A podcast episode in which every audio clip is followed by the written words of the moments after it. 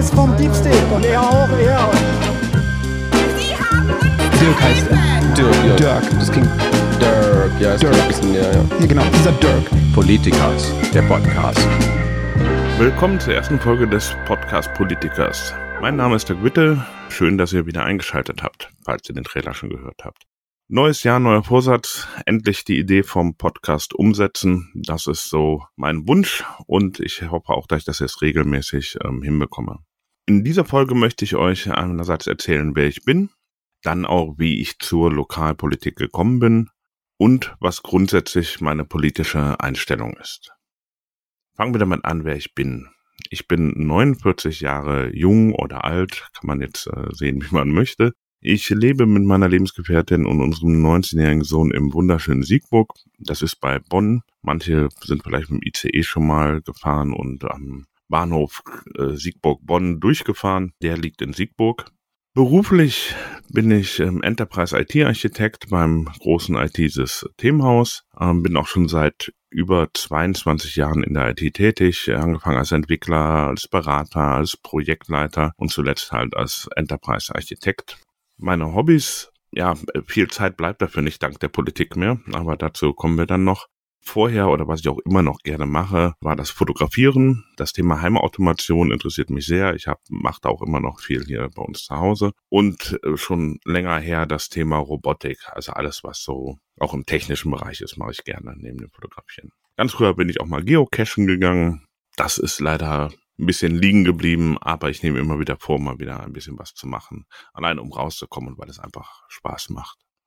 Ich habe in meinem Leben schon viel Ehrenamt gemacht, also eigentlich seit meinem 14. Lebensjahr bin ich fast durchgängig ähm, ehrenamtlich tätig in verschiedensten Sachen. Ich brauchte das schon immer, so eine Aufgabe neben dem Beruf in meiner Freizeit auch noch andere sinnvolle Dinge zu tun, wo man auch helfen kann und wo es nicht darum geht, Geld zu verdienen.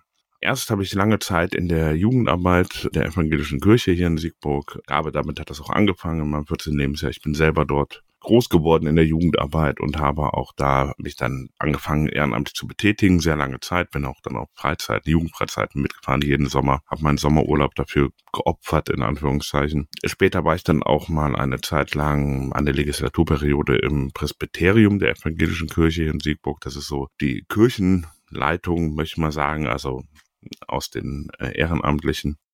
Dann habe ich äh, lange, längere Zeit eine Fußballmannschaft trainiert von der D-Jugend an, Ende E-Jugend, D-Jugend bis zur B-Jugend hin, was auch mit unserem Sohn zusammenhing, weil er dort auch gespielt habe und mir hat das auch sehr Spaß gemacht, mich dort zu engagieren und auch vieles dazu zu lernen. Dann habe ich noch in der Flüchtlingsbegleitung äh, gearbeitet. Das war ein Projekt und das Projekt gibt es immer noch, äh, wo junge Flüchtlinge, die eine Ausbildung machen möchten oder angefangen haben, Hilfestellungen bekommen von jemandem. Also, dass man ihnen zeigt, wie läuft es denn, dass man sie unterstützt im Lernen und so weiter, um sie halt möglichst schnell in die Gesellschaft hier zu integrieren. Dann kam noch das Thema Obdachlosenhilfe, wo ich mich arrangiert habe, wobei es dann nicht nur Obdachlose waren, sondern auch bedürftige Leute, auch Rentner oder sonst was, wo äh, Essen ausgegeben wurde wöchentlich, wo aber auch Hilfestellungen gemacht wurden, um bei irgendwas Papierkram und Behördenkram zu unterstützen.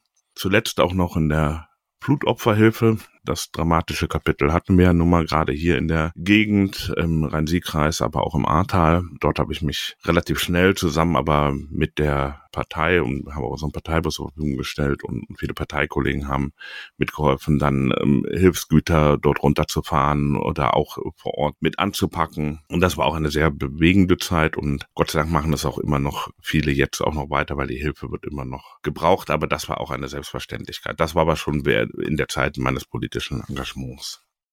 So, nun die Frage, wie bin ich eigentlich zur Politik gekommen? Das ist ja so ein bisschen äh, der Teil, auf den sich die Folge aufbaut. Ende 2019 hat mich ein Freund gefragt, ob ich ihn im Wahlkampf unterstützen kann. Er selber äh, wollte als Bürgermeister kandidieren, beziehungsweise hat als Bürgermeister kandidiert, aber auch die Partei, also die SPD in Siegburg.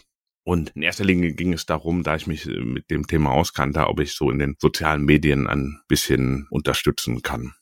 Die Frage kam schon mal ein paar Jahre vorher von ihm, aber da passte es einfach bei mir nicht durch andere Aktivitäten, in denen ich eingebunden war und auch beruflich war definitiv da nicht die Zeit für.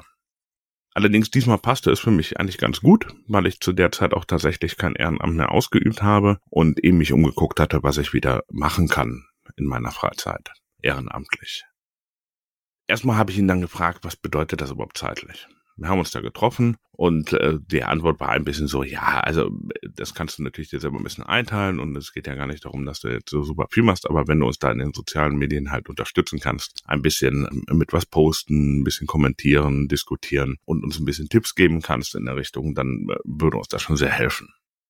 Gut, ich habe selber oft hier in dieser Stadt über Entscheidungen gemotzt oder äh, mich aufgeregt und, und dass sich hier nichts ändert. Und hier war seit 70 Jahren die CDU immer in der alleinigen Mehrheit und vieles passte mir dann nicht.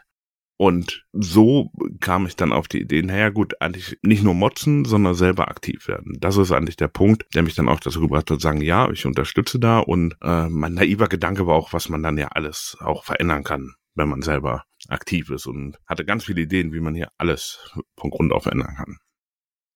Aber erstmal musste ich dann alles verstehen, wie alles abläuft. Und äh, das war gar nicht mal so einfach.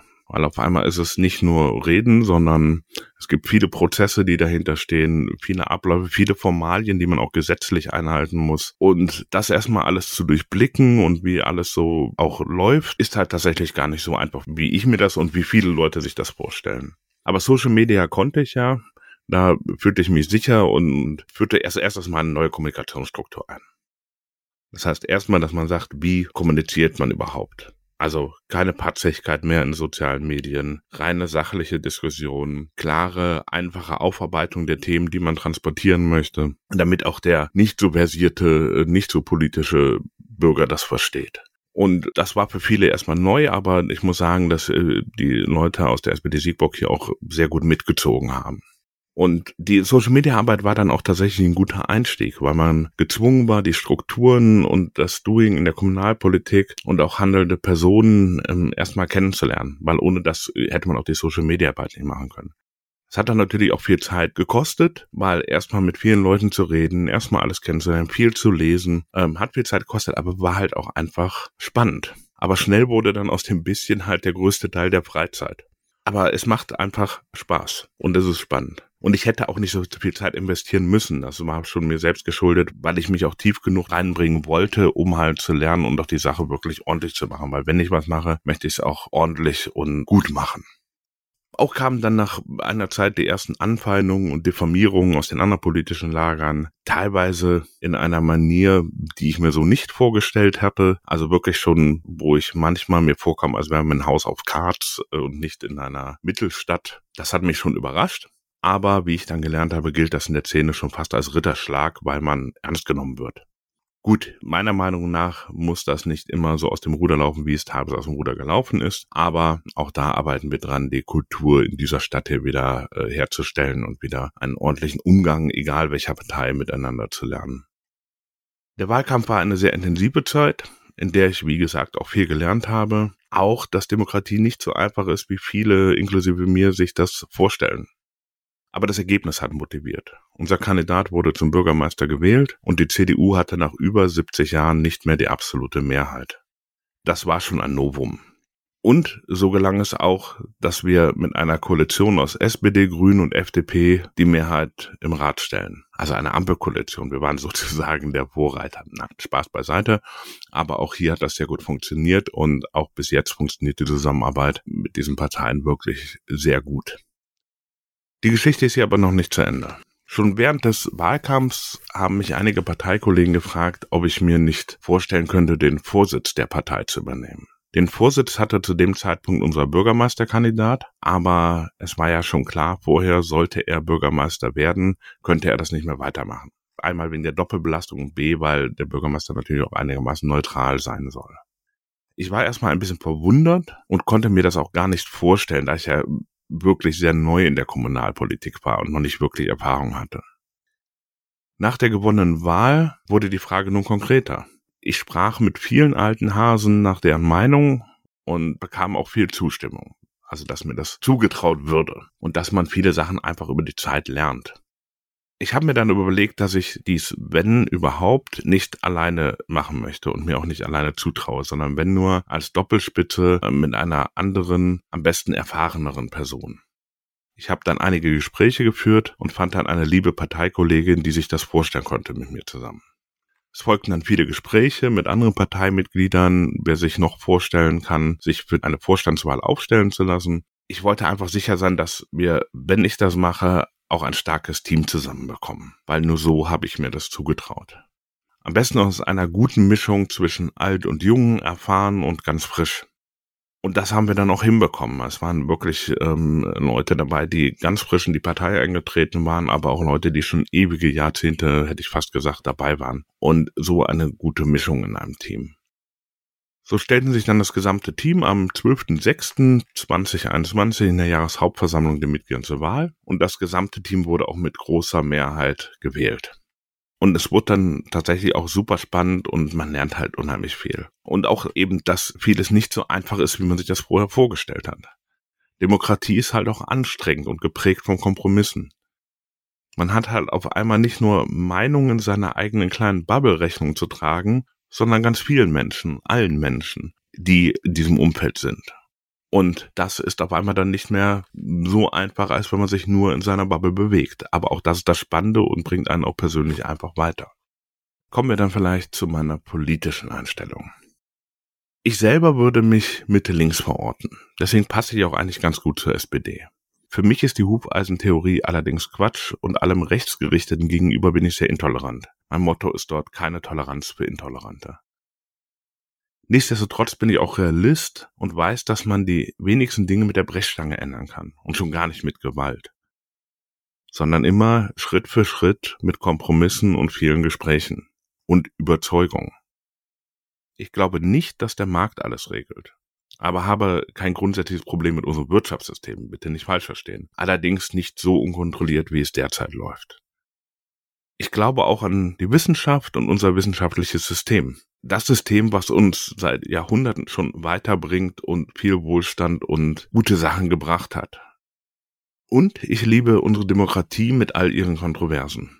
Dazu gehört auch, dass man populistische, teilweise mit Nazis agierende Parteien wie die AfD, welche aber demokratisch gewählt worden sind, aushalten muss. Auch wenn ich diese für gefährlich halte. Zum Abschluss bleibt mir nur noch zu sagen, ich werde auch immer wieder Fehler oder Fehleinschätzungen in diesem Podcast haben. Aber ich lerne gerne dazu und freue mich auf sachliche Kritik und Anregungen. Also schreibt mir, gar kein Problem. Ich versuche auch allem zu antworten oder mit einfließen zu lassen. Ich hoffe, euch hat die Folge gefallen. In der nächsten Folge beleuchten wir dann mal tiefer, was Kommunalpolitik eigentlich bedeutet und was so die To-Dos für einen Kommunalpolitiker sind. Was sind so die täglichen Aufgaben? Wie viel Zeit verbringt man dort? Tschüss und bis zum nächsten Mal. Ich freue mich auf euch.